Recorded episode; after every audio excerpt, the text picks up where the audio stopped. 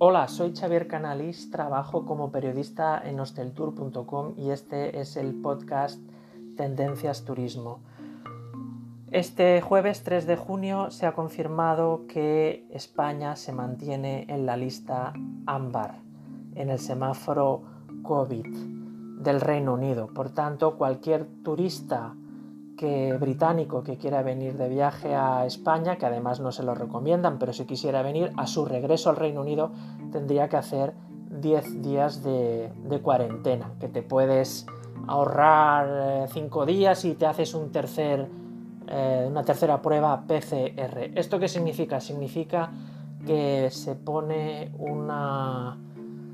se pone muy, muy, muy complicada la recuperación del sector turístico en España, porque la recuperación, la ansiada recuperación económica se prolongará al menos tres semanas más. ¿Por qué el Reino Unido toma esta decisión? Seguramente aquí intervienen muchos factores no escritos y no declarados.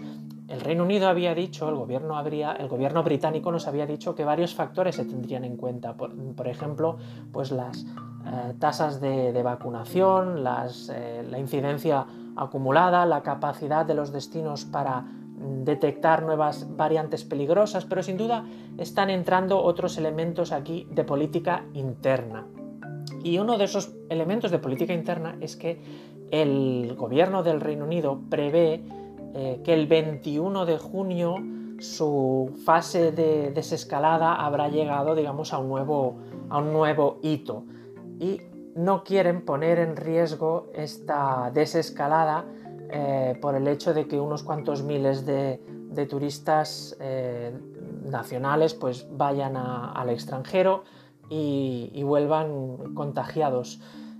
En mi opinión, yo creo que en realidad el Reino Unido no está tan preocupado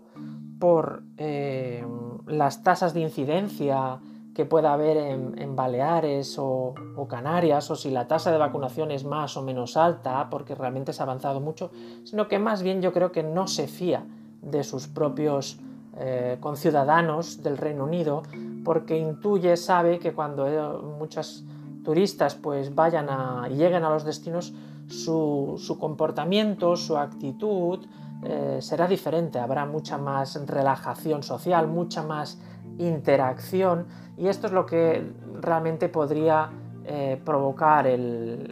los contagios. Repito, no creo que eh, tengan tanto en cuenta las, incidencias, aunque ellos dicen que sí, sino el comportamiento de sus propios Y claro, esto es un elemento completamente intangible. Se nos había vendido eh, que el semáforo británico pues, se regularía a través de estas incidencias y los casos genómicos y todo eso, pero a, la hora de la verdad mm, parece que eh, entran también criterios em, de política interna que realmente son muy difíciles de prever y son muy difíciles de prever por parte de la industria turística, con lo cual es imposible que cualquier tour operador, cualquier hotelero, eh, cualquier agencia de viajes pueda hacer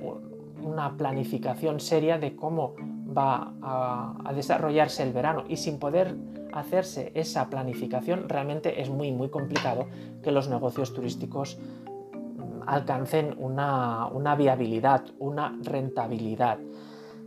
El reto para los destinos españoles va a ser mm, seguir vacunando todo lo posible hasta que lleguen las fechas de finales de junio hacia San Juan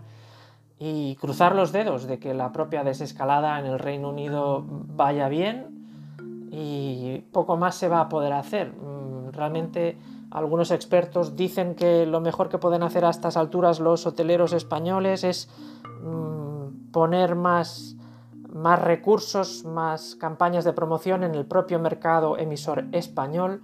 y yo también coincido con su opinión de que realmente eh, hay más posibilidades de,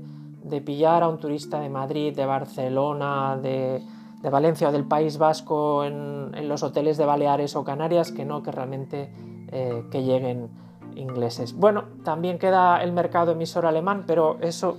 dará pie para otro podcast. Que tengáis una buena semana y un fuerte saludo a todos y buena suerte para este verano.